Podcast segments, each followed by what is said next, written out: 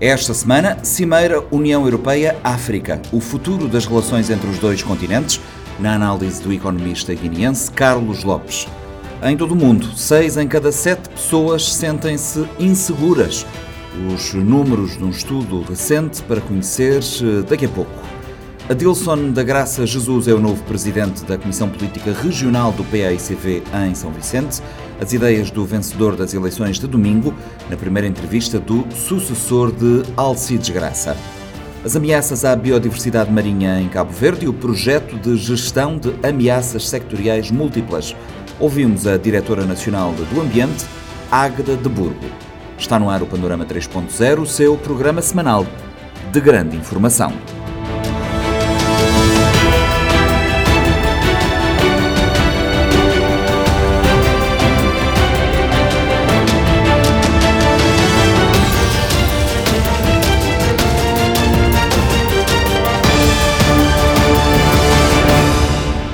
Um estigma associado ao perdão da dívida africana. As palavras são do economista guineense Carlos Lopes. O docente da Universidade do Cabo, na África do Sul, defende que o continente deveria insistir no perdão de uma parte substancial da dívida.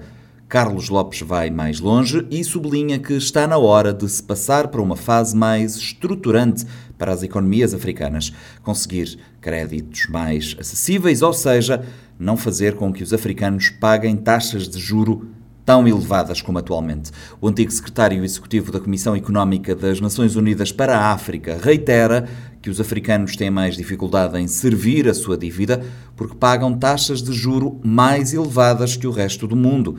Taxas que estão associadas a uma análise de risco que não é consistente. Em entrevista à RFI, Carlos Lopes começa por analisar a forma como a Covid-19 afetou as economias africanas. Eu, desde o princípio, que nunca acreditei que a recuperação económica ia ser eh, tão rápida quanto nas outras regiões do mundo, por causa de uma série de fatores. A volatilidade dos preços das matérias-primas, que constituem cerca de 40% no caso do petróleo e 60% no total das exportações africanas, e também pelo facto de que nós temos uma grande volatilidade das moedas, que dependem da gestão macroeconómica externa ao continente, ou seja, das economias mais poderosas, e vimos que todas elas perderam valor, e finalmente porque o problema da dívida ia voltar insistentemente a ocupar a maior parte do debate, muito embora, digamos, o problema da dívida soberana seja um problema mundial, todos os países contraíram mais dívida, e eu estava ciente de que a África seria apontada com o dedo como se tivesse uma espécie de problema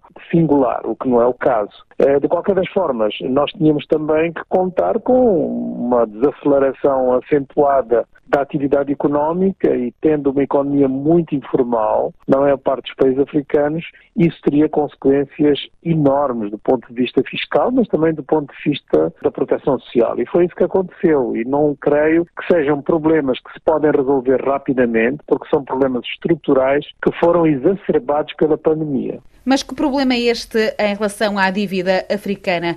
Porque é que a questão da dívida é mais grave em África do que no resto do mundo?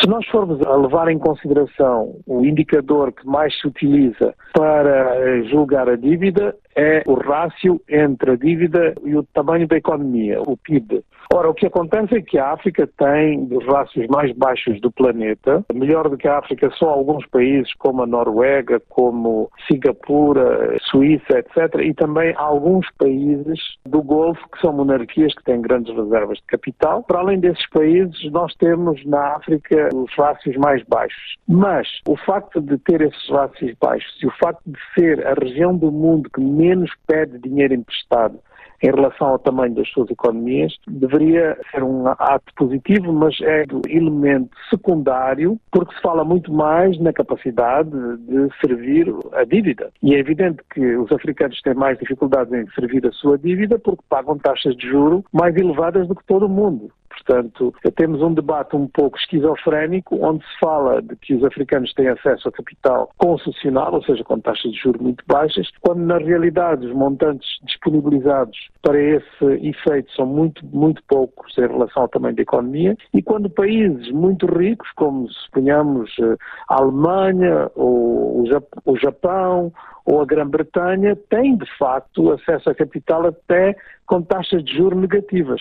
Portanto, eles são os que recebem dinheiro concessional, não os africanos. Defende o perdão da dívida, como defenderam vários chefes de Estado aqui na Cimeira da União Africana? Há um estigma, há um estigma associado ao perdão que é levantado pelas agências de notação de crédito e também por grandes investidores, mas na realidade eh, está demonstrado, sobretudo no princípio deste século, quando há uma drástica redução da dívida, existem até mais possibilidades de crescimento e mais possibilidades de melhorar a gestão macroeconómica. Portanto, deveria-se insistir na questão do perdão, de uma parte substancial dessa dívida, mas deveria-se, sobretudo, passar a uma outra fase mais estruturante para as economias africanas, que é de conseguir créditos que sejam, digamos, aí, do ponto de vista do mercado, mais acessíveis e que não fazer com que os africanos paguem taxas de juros tão elevadas que estão associadas a uma análise de risco que não é consistente, porque países eh, como, suponhamos, a Tailândia, que já teve 10 golpes de Estado,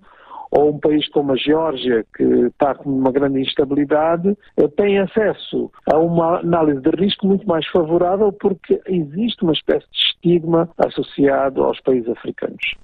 Nem tudo são más lições, nem tudo foi mau em relação à pandemia da Covid-19. Há também boas lições a serem tiradas desta pandemia. Sim, eu acho que para além de as respostas dos países terem sido mais rápidas do que noutras regiões do mundo, houve mais consistência nessas respostas, muito embora os comportamentos sociais dos africanos sejam influenciados pela grande quantidade de informalidade das transações económicas, também se verificou que foram introduzidos em muitos países novos programas e novas metodologias para a proteção social, nomeadamente com acesso às novas tecnologias, o que é extremamente positivo e veio para ficar. E, finalmente, os africanos conseguiram ganhar um debate internacional, que é o debate sobre a necessidade de fazer evoluir toda a questão da fabricação de medicamentos e de vacinas no continente. Agora já ninguém disputa isso e existem vários projetos e iniciativas à volta disso. E para além de que os africanos tiveram o seu centro de Controlo de Doenças, o CDC África, coordenando as compras, coordenando as respostas, portanto, demonstrar uma certa unidade que, enfim, existe, por exemplo, nos países europeus, mas que foi muito, eh, através da demonstração prática, foi muito aleatória e que levou muitas vezes a grandes divisões. E na África também houve um pouco essas divisões, mas seguramente foi uma das regiões que demonstrou mais capacidade de respostas unificadas. Mas é evidente que isto é a parte sanitária do problema. Depois temos a parte económica e socioeconómica que foi muito mais difícil. E em relação à zona de livre troca comercial do continente, em que ponto é que está esta situação?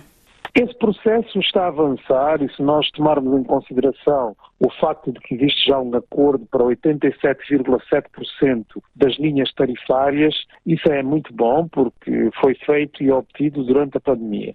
Também é claro que nós lançamos a Zona de Livre Comércio em plena pandemia, portanto, o Secretariado da Zona de Livre Comércio ainda tem muitas debilidades ligadas a essa situação e a esse contexto. Nós não podemos também deixar de mencionar o facto de que existem já 40 ratificações e uma já próxima de ser concluída, que fará 41 ratificações, o que, tendo em conta a velocidade com que outras zonas de livre comércio conseguiram chegar a essa etapa é também uma demonstração de grande vontade política. Agora, o que me preocupa é que há um grande debate à volta das regras de origem, que, digamos, é a forma como se categoriza se o produto é de facto originário do país X ou Y, que está eh, a levar, digamos, a que não se implemente na realidade o acordo. Existem todas estas grandes eh, decisões, mas o acordo, na sua prática cidade ainda não está a ser implementado por causa desse problema das regras de origem e também ligado a isso o problema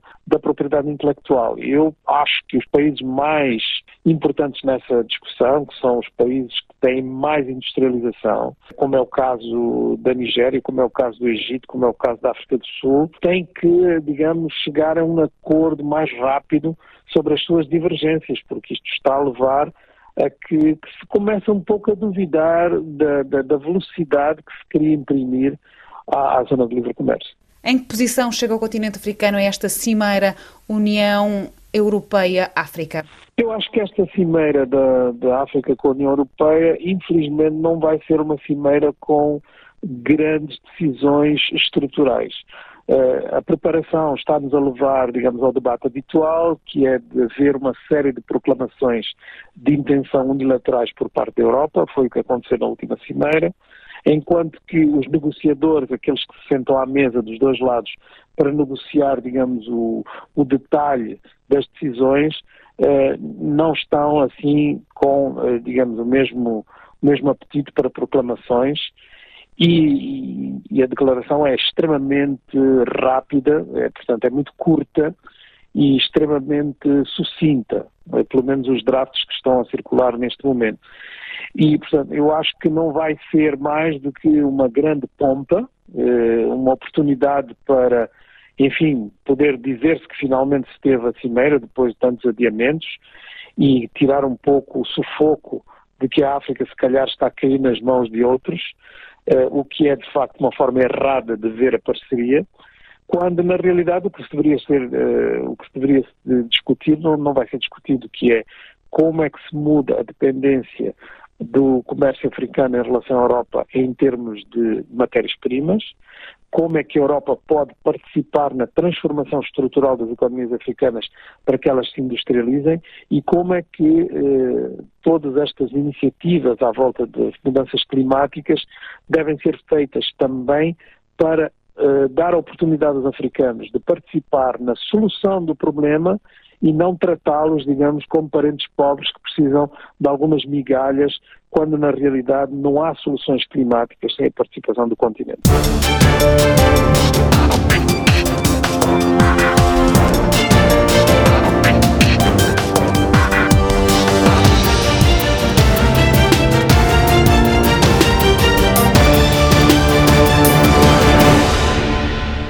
Seis em cada dez pessoas sentem-se inseguras no mundo. Os dados constam do novo relatório do Programa das Nações Unidas para o Desenvolvimento. O documento relata uma crescente sensação de falta de segurança entre as pessoas, apesar de anos de crescimento dos níveis de desenvolvimento, o que suscita apelos à solidariedade e reorientação dos esforços para ajudar os países no seu crescimento. Para combater esta desconexão entre desenvolvimento e segurança percepcionada, o relatório apela a uma maior solidariedade além fronteiras e a uma nova abordagem ao desenvolvimento que permita às pessoas viverem livres de carência, medo, ansiedade e indignidade. Em entrevista à ONU News, o diretor do Gabinete do Relatório de Desenvolvimento Humano, Pedro Conceição, analisa o resultado da pesquisa. Pedro, uh, que temas ou que razões é que levam as pessoas a se sentir tão inseguras? Seis em cada sete? Eh, desde logo eu diria que foi uma surpresa uh, esse resultado que o, que acabou de referir. Uh, nós, de facto, um, identificamos que de cada sete pessoas no mundo, seis sentem-se de alguma forma insegura com alguns aspectos da, da sua vida. E isto leva-nos a, a, refletir sobre um, um, um, conceito que foi introduzido pelo Relatório de Desenvolvimento Humano há uns anos, o conceito de segurança humana. a ideia de segurança humana é complementar a visão tradicional de segurança, que se baseia na segurança de um território, um, contrapondo uma ideia em que a segurança está baseada naquilo que as pessoas sentem. Uh, se sentem uh, confiantes na economia, se sentem confiantes na possibilidade de sair à rua sem, sem perigo. Portanto, o, o que uh, estes dados nos dizem é que muita gente se sente de facto insegura. e foi um, um, dado que nos surpreendeu e que depois nos levou a tentar oferecer algumas razões no relatório. Mas que múltiplas razões são estas? Por que tanta insegurança? O que nós achamos é que uh, há um contexto uh, em que estamos a viver, viver todos nós, uh, em que ter saúde, ter educação, ehm, ter até padrões de vida relativamente confortáveis, não garante que as pessoas se sintam seguras. Na verdade, o relatório ehm, identifica que, em alguns dos países em que o nível desenvolvimento humano é mais alto, do índice de desenvolvimento humano é mais alto, uh, o sentimento de insegurança cresceu mais. Portanto, há algo aqui no contexto que leva as pessoas a não se sentirem seguras. Um, e aquilo que uh, nós achamos é que há um contexto que está ligado, por exemplo, às alterações climáticas uh, ou à Covid-19, uh, que está relacionada com processos de alterações um, a, a, nível global que estão relacionadas com um, novos perigos. Portanto, o, o, o mundo está mais perigoso e as pessoas não veem necessariamente de que forma é que podem uh, uh, ir de encontro às oportunidades, uh, muitas das oportunidades que poderiam vir a, a, ser oferecidas à medida que entramos mais no, no século XXI. Pedro Conceição, uh, por que, é que isto é relevante agora, quando se fala em recuperação e com esta palavra vem tanta esperança para as pessoas? Por que é que é relevante saber que há outros fatores que podem causar e causam insegurança? Aliás, estes dados do, dos, uh, entre cada sete pessoas, seis sentirem-se inseguras, vieram ainda antes da, da Covid-19. E a Covid-19 o que veio fazer foi uh, acentuar ainda mais este sentimento de insegurança, uh, levando a, a, que, a, que, houvesse também algumas desigualdades que começaram a ser ainda maiores do que eram anteriormente. Por exemplo, desigualdades de género que, que aumentaram em muitos países associadas à, à pandemia é importante porque eh, aquilo que, que, o relatório mostra é que não é suficiente considerar que ter padrões de vida mais elevados garante necessariamente que as pessoas se sintam seguras. É preciso perceber quais, o que é que está na raiz deste sentimento de insegurança. E mais uma vez, aquilo que, que nós achamos é que é um contexto novo, que muitas vezes é designado como o, o antropozoico, uh, que é uma nova era geológica em que uh, uh, os seres humanos estão a transformar o planeta, que está a, manifestar em um, alterações climáticas, na, uh, doenças como a Covid-19, ainda não sabemos exatamente como é que uh, apareceu, mas sabemos que tem havido mais doenças que uh, estão relacionadas com a pressão que nós estamos a fazer na natureza que saltam de animais para, para humanos. Portanto, há um contexto aqui de alterações de processos globais que uh, criam este sentimento de, de, de, insegurança nas pessoas. Pedro Conceição, e agora, o que é que se pode fazer? O que mais este relatório traz de novo? Falou aqui uh, do contexto de mudanças do clima, fala-se de 40 milhões de mortos, portanto, é a previsão durante as próximas, uh, próxima década, não é verdade? Uh, o que é que se pode fazer no meio de todo este cenário de insegurança? Eu acho que o relatório, no fundo, tem uma mensagem de optimismo e esperança.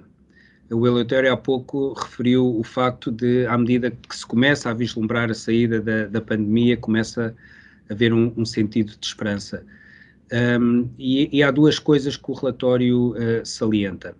Uh, se olharmos para um, as medidas tradicionais de uh, promover a segurança humana, esta, este conceito de segurança humana, aquilo que tem vindo a ser salientado é proteger as pessoas individualmente, protegê-las e dar-lhes capacidade de um, atuarem. Aquilo que nós achamos é que, dado este contexto de mudanças globais, é importante também ter, ter um sentido de solidariedade. Solidariedade global para perceber que ameaças como as alterações climáticas são ameaças que uh, são um desafio para todos, para toda a humanidade. Isto vai muito em contra, aliás, com uh, o relatório do secretário-geral uh, da nossa agenda comum. Uh, portanto, esta é a primeira ideia de que é importante perceber o desafio de segurança humana num contexto em que se tem, um, ehm, está ciente da importância da solidariedade de, de, de, toda a humanidade. E a, a segunda ideia-chave é olhar para as pessoas não como uh, pacientes que, que, recebem de forma passiva, digamos assim, ajuda, mas uh, com capacidade de mudarem as suas escolhas, de fazerem escolhas diferentes, individualmente e coletivamente, para fazer face a esses desafios. Portanto, estas são as duas ideias-chave uh, que o relatório sugere como um, um, opções para, para o futuro. Pedro Conceição, países lusófonos, de que forma é que aparecem ou podem fazer a diferença? Portanto, quando se fala nos cenários diferentes uh, de cada país. Os países lusófonos são muito diferentes entre, entre si uh, e um, cada, em cada país há, há que haver eh, uma reflexão uh, sobre os dados globais. O nosso relatório é um relatório global sobre a forma como uh, se reflete na realidade das, das diferentes sociedades. mas eu diria que nessa diversidade está também expressa esta ideia de que um, é importante que haja solidariedade global, mas seria bom também que houvesse alguma solidariedade entre os países lusófonos como contribuição ou como caminho para chegar a essa solidariedade global para uh, conseguirmos resolver os problemas com que nos confrontamos. Pedro Conceição, algo mais em relação a este relatório? Uh, queria só corrigir aqui um dado: são 40 milhões de mortes que se prevêem, portanto, uh, devido às mudanças climáticas até ao final do século. Assim é que é. Uh, algo mais quer acrescentar nesta entrevista? O que eu uh, talvez só, só relembrar mais uma vez uh, a importância de ter sempre presente esta noção de segurança humana. mais uma vez, foi um conceito introduzido já há alguns anos, mas que o nosso relatório vem, vem mostrar que é talvez mais relevante agora do que foi no, no passado. E um, relembrar que não basta, é importante é importante, obviamente, eh, melhorar os padrões de vida, investir na educação, investir na saúde, todos esses aspectos são cruciais, mas isso só eh, não pode não bastar para que as pessoas se sintam com segurança, com confiança para, eh, no futuro.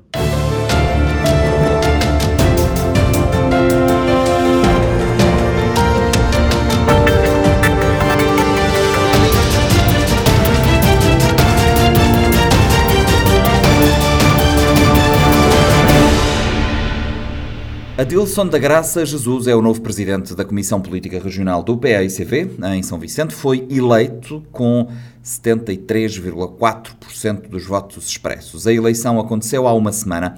Posicionar o partido como a primeira força política de São Vicente está entre os principais objetivos do mandato, conforme explica em entrevista ao Panorama 3.0. O que é que este nível de votação representa para si? Penso que eh, o nível de votação eh, demonstrou uma vontade expressa dos militantes em apostar numa lista renovada, em apostar em, em rostos renovados, rostos de pessoas que sempre estiveram no partido, apesar de ser uma lista com gente relativamente jovem, eh, também é uma lista de pessoas que já têm muitos anos de militância no, no PICB e estão, estiveram sempre prontos para participar em todas as atividades do partido, em todas as eleições. Penso que foi uma resposta clara na vontade de renovação e temos hoje um nível de confiança dos militantes muito grande, o que nos transmite também maiores responsabilidades. Uh, o nível de responsabilidade está em paralelo com a confiança e a votação demonstrada neste pleito eleitoral. Ainda assim, uh, não conseguimos deixar de notar que apenas uh, ah, 35,7% dos militantes é que exerceram o voto em parte devido a problemas com a atualização dos cadernos eleitorais. Sim, este é um facto que tem-se colocado nas diversas eleições dentro do PICB. Temos tido militantes eh, descontentes eh, nas, nestas eleições, nas eleições que acontecem no PICB, por causa de uh, alguma desatualização dos, dos cadernos eleitorais.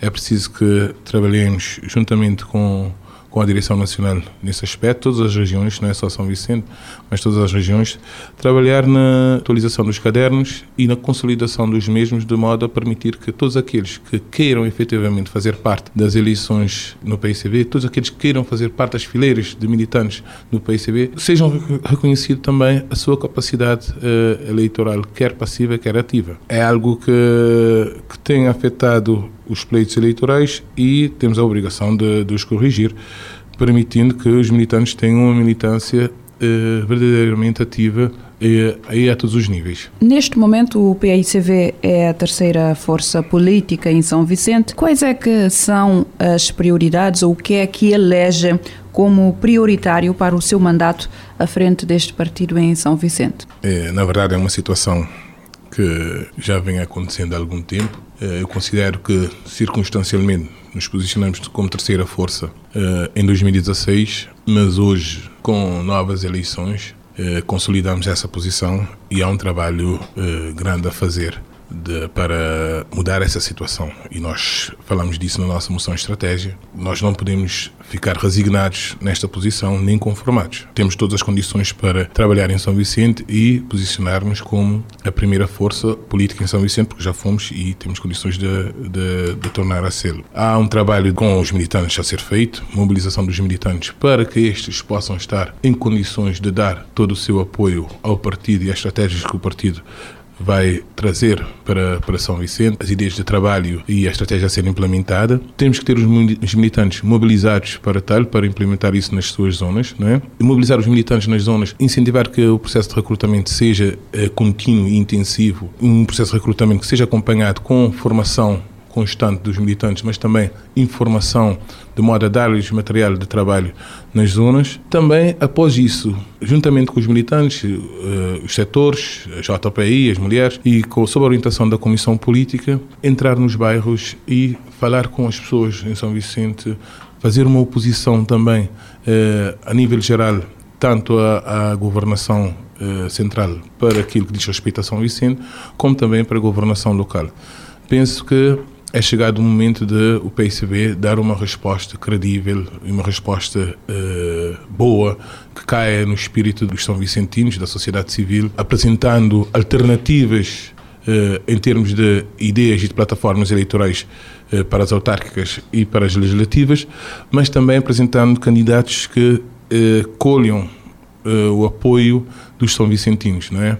Uh, temos, temos muitos, uh, muitos quadros uh, que estão preparados para isso, temos pessoas em todas as áreas que podem constituir boas respostas para os São Vicentinos e creio que o trabalho a fazer neste momento é um trabalho de mobilização da militância e preparação do PICV para as eleições autárquicas que se avizinham eh, no ano 2024. Temos essa obrigação de apresentar uma candidatura para a Câmara de São Vicente, uma Câmara que nunca nós conseguimos ganhar, não é?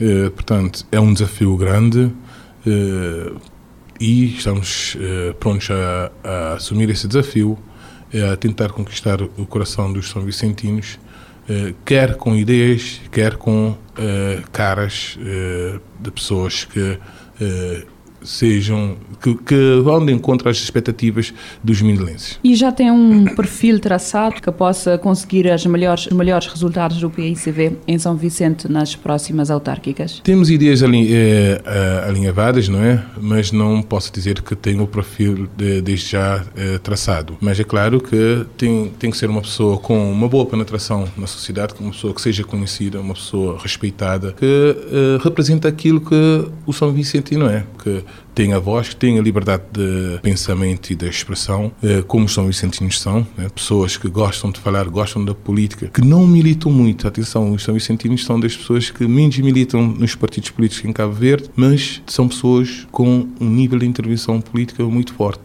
Em todas as ruas eh, da cidade, nos bairros, eh, sempre que passamos, nos bares, nos, nos cafés, nas barbearias, nos táxis, sempre uh, discute-se política em São Vicente. Não há um espírito de militância muito forte, mas então, há uma intervenção política uh, muito forte em São Vicente, o que nos diz que uh, as pessoas estão atentas. Há um escrutínio político em São Vicente muito forte, porque é uma ilha que é uma das poucas que tem um centro urbano verdadeiramente uh, dito, né? e uma ilha cosmopolita e muito urbana. Por causa disso também a intervenção política acontece de uma forma generalizada.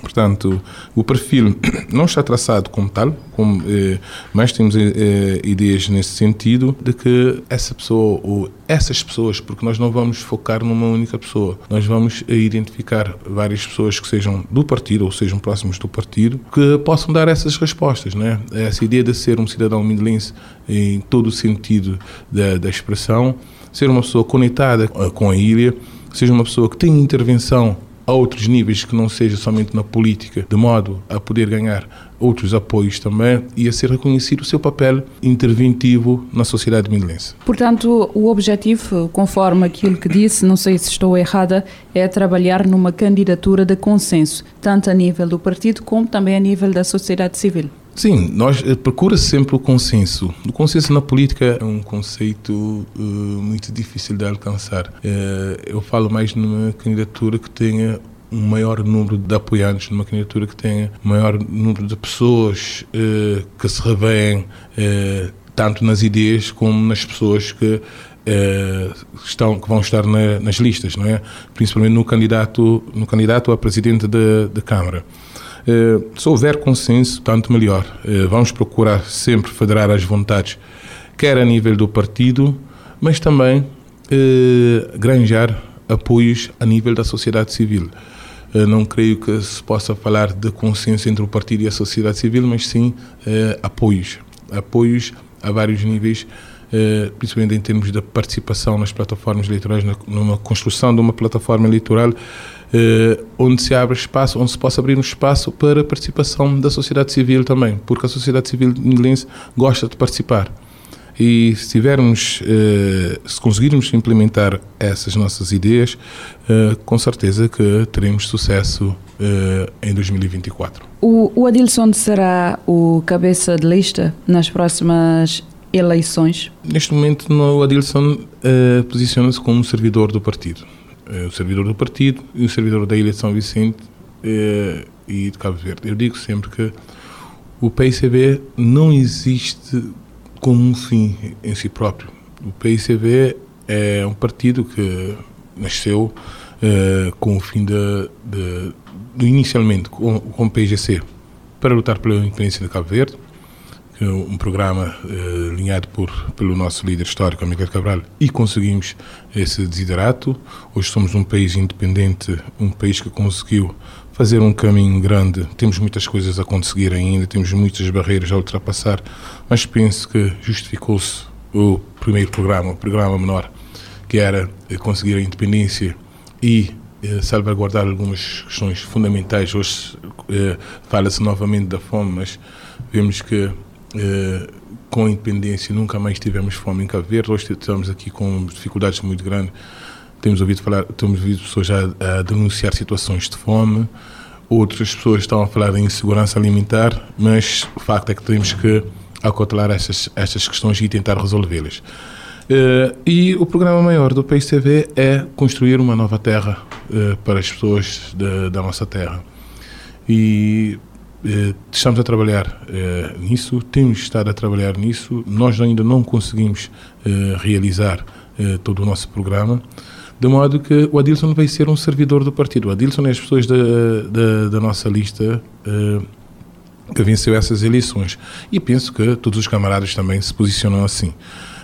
não necessariamente o Adilson terá que ser cabeça de lista, quer para as eleições legislativas, quer para as eleições autárquicas.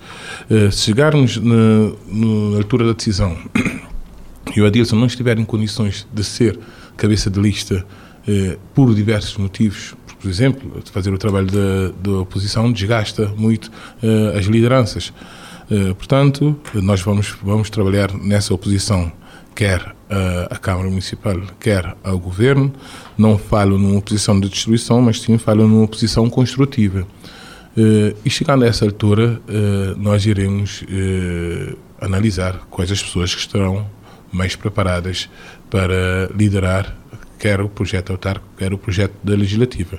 O Adilson vai ser, sim, de certeza, um forte apoiante de de, das listas que nós uh, apresentarmos e estarei na fila da frente a defender as nossas ideias, porque penso que penso ainda que o PICB tem sido o melhor partido na governação de, do país e temos as condições de também implementar uma ideia de governação que seja para todos aqui em São Vicente. Assumas a, a liderança do partido em São Vicente uh, numa altura e que durante vários anos o PICV não tem conseguido atingir o seu objetivo a nível das eleições.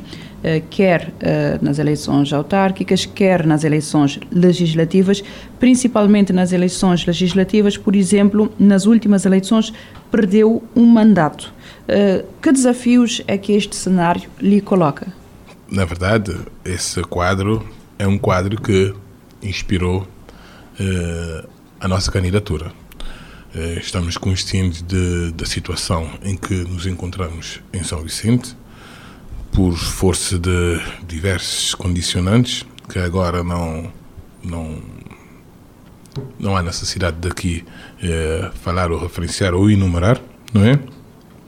Portanto, estamos conscientes dessa situação e essa situação eh, foi eh, um dos eh, uma das questões que mais nos, eh, nos, nos levaram a assumir esse desafio. Uh, queremos que uh, o PICB tenha as condições de voltar a fazer uh, grandes coisas para Cabo Verde e para São Vicente. Portanto, estamos hoje na situação da terceira força política. São Vicente é a ilha mais desafiada em termos de, de termos políticos para qualquer partido, porque temos três partidos com forte implantação a nível social uh, e logo uh, o nível de combate tem que ser mais assertivo uh, no que diz respeito às mensagens, no respeito às pessoas a, apresentar como candidatos. E também há um trabalho fundamental a fazer que é unir os militantes à volta dos, dos objetivos do partido, fazer a coesão interna de modo a ter todas as forças do partido juntas no combate.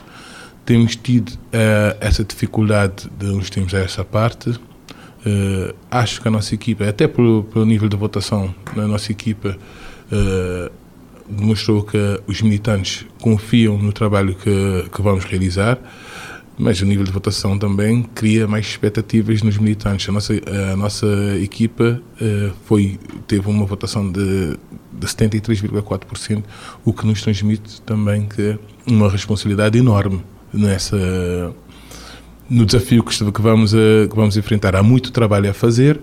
Uh, penso que se estivermos focados e vamos estar focados na, nas propostas que nós apresentamos. Veja que a nossa moção de estratégia foi muito, muito, muito aplaudida pela sociedade civil. Se nós hoje as redes sociais constituem ferramentas tremendas para análise da aceitação de, de, ideias e de pessoas na política, a sociedade civil mindelense esteve sempre próximo da nossa candidatura eh, o nível de, de, o número de, de aceitações, de gostos, de, de, de pessoas que reagiram à nossa candidatura de forma positiva foi grande, o que projeta também uh, o partido na, na, sociedade civil. Portanto, uh, tendo estas, estas condições criadas e trabalhando com um foco grande na, na, unidade das pessoas à volta do PSTV, eu digo que as pessoas não têm que ser amigas. Nós somos militantes do partido e estamos focados na, na, realização daquilo que são os objetivos do partido. Se formos amigos, muito melhor, porque mais próximos do partido estaremos, mais próximos uns dos outros estaremos. Uh, claro que temos é que trabalhar para amenizar o clima interno e focar um trabalho conjunto há muito trabalho a fazer, há muita expectativa neste momento. O desafio é grande, mas também, quando maiores os desafios, maiores as conquistas, não é?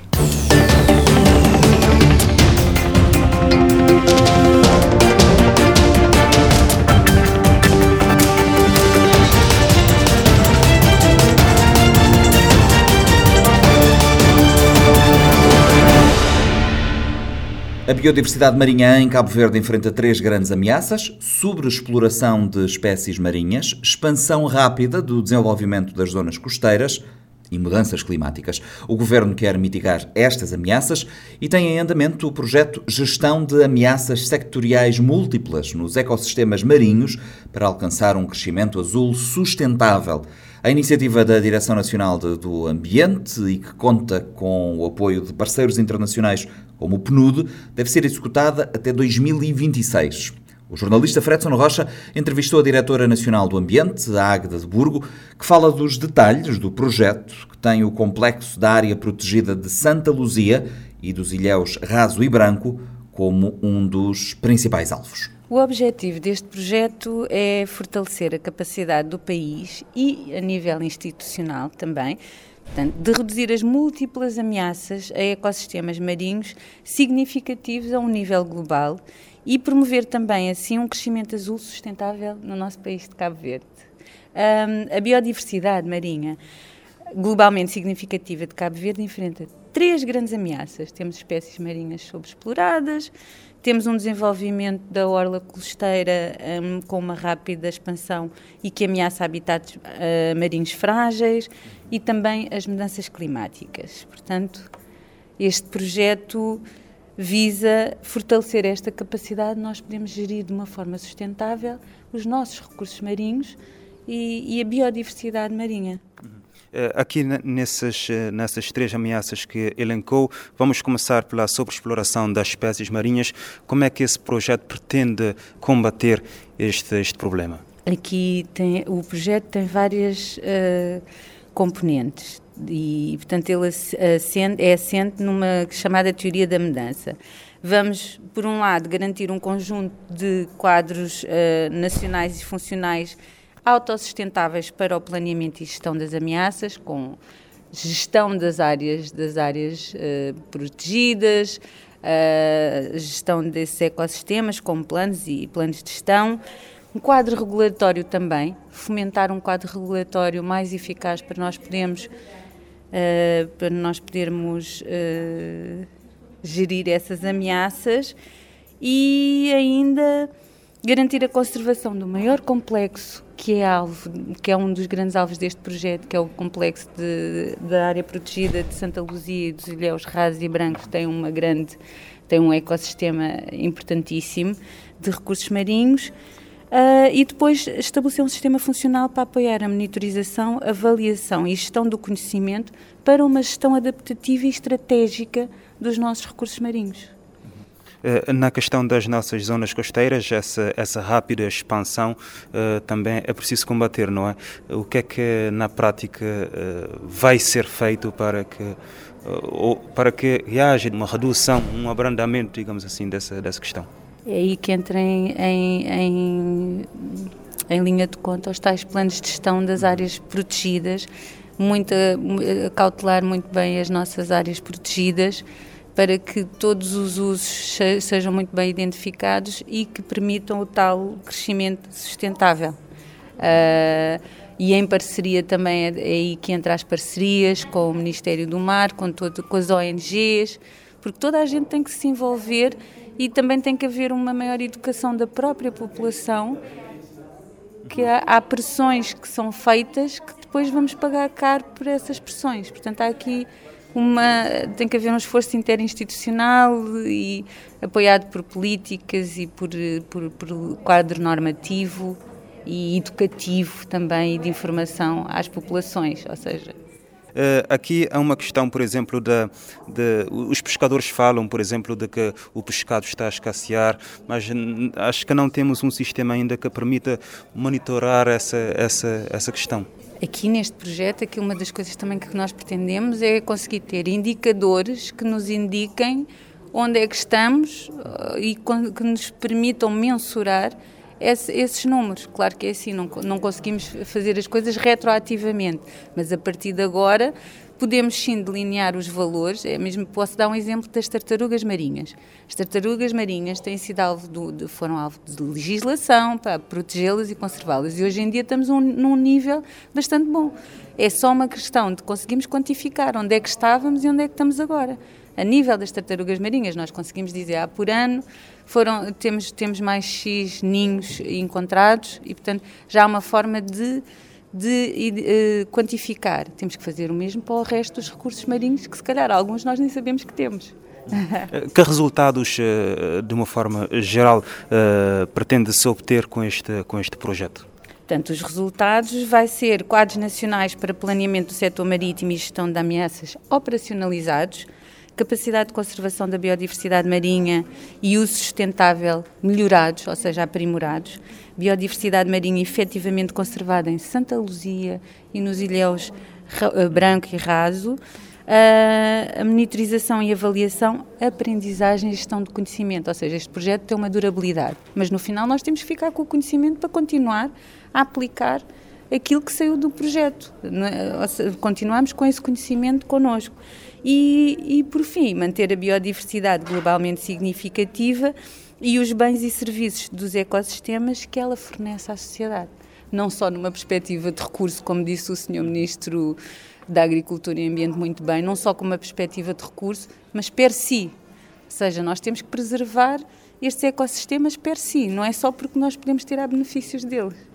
Eh, eh, qual é o, horizonte temporal que podemos ter esses resultados, eh, tendo em conta a durabilidade também do, do projeto, que já nos pode avançar aqui também? Sim, o projeto será até dois, para ser implementado e executado até 2026.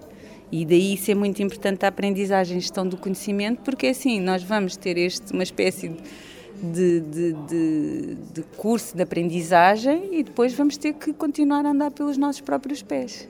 Eh, já agora, quem são os parceiros eh, deste projeto que temos aqui? Parceiros, portanto, o projeto é executado pela Direção Nacional do Ambiente do Ministério da Agricultura e Ambiente, em parceria com o Ministério do Mar, Uh, e depois vamos ter como parceiros vamos ter todos portanto algum as instituições que estão afetas ao, ao Ministério do Mar como a, a Direção Nacional de, de, de, Pescas e Aquacultura o IMP a Guarda Costeira uh, ONGs e organizações da sociedade civil Portanto, mas há aqui uma grande articulação com as várias instituições do Ministério do Mar, com a Guarda Costeira, para a questão da, da, da, das, das áreas protegidas.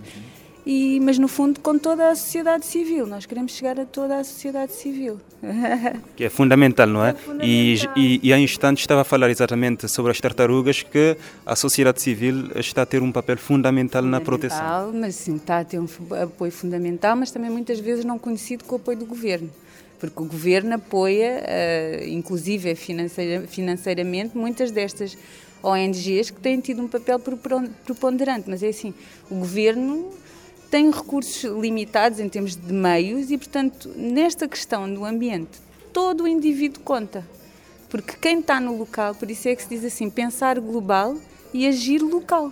E isso é o que deve passar também no âmbito deste projeto. A equipe deste projeto de gestão de ameaças sectoriais múltiplas nos ecossistemas marinhos para alcançar um crescimento azul sustentável vai ficar baseado em São Vicente, certo? É sim, a equipe é previsto ficar em São Vicente porque as, as áreas-alvo é um projeto nacional, uhum. mas há umas das áreas-alvo muito importantes, como é o complexo das áreas protegidas de Santa Luzia, com os ilhéus Raso e Branco, estão aqui, portanto faz sentido, até porque o Ministério do Mar está aqui também em, em, São Vicente e acho que é muito importante para esta, para esta zona de São Vicente e esta zona de Barlavente ter aqui sediado um projeto de tão grande envergadura. Uma, um projeto de grande envergadura, com orçamento? O orçamento do GEF, estamos a falar de 3 milhões e 300, 3, aproximadamente 3 milhões e 300 mil dólares. E depois com uma contrapartida nacional que poderá ir até aos 22 milhões, que tem que ser angariada. Milhões de dólares também? Sim, sim, 22 milhões. Há sempre uma. É aquilo que a, a, a responsável do PNUD estava a dizer. Por cada dólar que, que o GEF dá, obriga, portanto, os países a ter uma contraparte nacional que pode ir até aos 4 dólares até aos 7 dólares. Temos aqui também uma questão uh, importante e preocupante que é o plástico nas zonas costeiras. O plástico é um problema, é uma questão importante uh, que visa atacar desde já. A nível da Direção Nacional do Ambiente e do Ministério da Agricultura e Ambiente, estamos já a trabalhar uh, na revisão, portanto, na nova legislação para os plásticos, porque isso é mesmo preocupante. Mas, mais uma vez, também há tem que haver muita educação, muita consciencialização para as pessoas deixarem assim, porque é que eu hei de usar uma palhinha? Eu não preciso de uma palhinha. Porque é que eu hei de usar uma garrafa de 33 centilitros? Então, eu vou comprar uma garrafa maior, ou vou comprar, ou vou andar com, com uma garrafa que eu reutilizo. Ou seja, nós queremos acabar com esta questão da utilização dos plásticos do uso único, mas como temos uma sociedade toda assente em plásticos, isto não é uma coisa que nós vamos fazer de uma hora para outra, mas aquilo que todos podem fazer, começar por si, senhor jornalista, é passar a palavra e, e, e adotar, tentar viver de outra forma, porque nós estamos a, chegar a uma altura de nossas vidas em que depois desta pandemia nós todos temos que reaprender a viver. E eliminar os plásticos e arranjar soluções criativas que possam substituir é uma, é uma delas. Sacos reutilizáveis, tem, tem, tem bolsas fantásticas com cores produzidas que podem ser um negócio também verde, não é? Pode-se utilizar garrafas que nós vamos reutilizar em vez de estar sempre a comprar as garrafas de plástico e os próprios, próprio, os próprios privados, os próprios produtores vão começar a alterar a oferta, porque é assim, se nós começamos a recusar plásticos do uso único, quem produz vai ter que pensar em outras alternativas. E, e, para este ano já está prevista a revisão da lei do plástico, não é? Já está prevista a revisão da lei do plástico, estamos a, estamos a trabalhar nisso uh, para que saia o quanto antes. Uh, o objetivo que se pretende com essa nova revisão? É diminuir a quantidade de plásticos que são nocivos ao ambiente, porque como era aquilo que nós estávamos a dizer, tudo aquilo que eu deito fora vai parar ao oceano e apostar em, em, em, aqueles plásticos que se poderão manter com uma elevada taxa de re reciclagem, promover as técnicas de reciclagem, evitar os plásticos, ou seja, proibir os plásticos de utilização única e todos, todos os objetos que contenham plástico vão ser alvo dessa legislação, porque é assim, aquilo que nós não queremos é continuar a ter no mar os plásticos a degradarem-se em microplásticos, a entrarem na nossa cadeia alimentar e a serem distribuídos nos peixes que nós comemos. Que tipo de alterações podemos ter, as principais alterações? As principais alterações será na, na percentagem de, de, de, de reciclagem do, do, dos plásticos, alguns objetos provavelmente, provavelmente não serão proibidos e caso haja, sempre que haja alternativa, porque é assim, é aquilo que eu digo, a sociedade está toda assente e não, posso, não podemos chegar só e proibir tudo e, e ficarmos sem alternativas.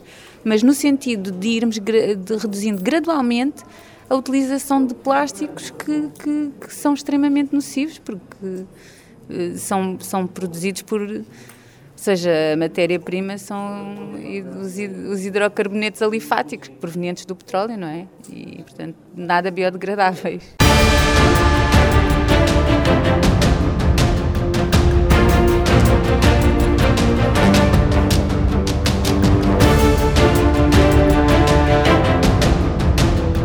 Panorama 3.0 é uma produção da Rádio Morabeza que pode ser ouvida semanalmente em diferentes horários e frequências. Estamos também online em radiomorabeza.cv, no Spotify, Google Podcasts e outras plataformas de streaming. Esta edição contou com a colaboração dos jornalistas Fredson Rocha e Lourdes Fortes. Eu sou o Nuno Andrade Ferreira. Até para a semana no Panorama 3.0, o seu programa semanal de grande informação.